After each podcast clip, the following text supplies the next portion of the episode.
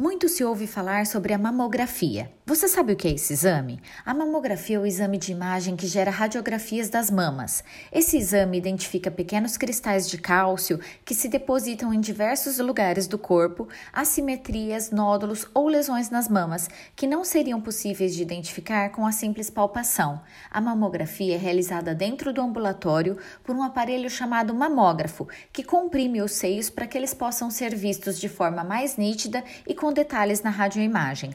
O mamógrafo é operado por um técnico em radiodiagnóstico e depois as radiografias são interpretadas por um médico radiologista, oncologista ou mastologista.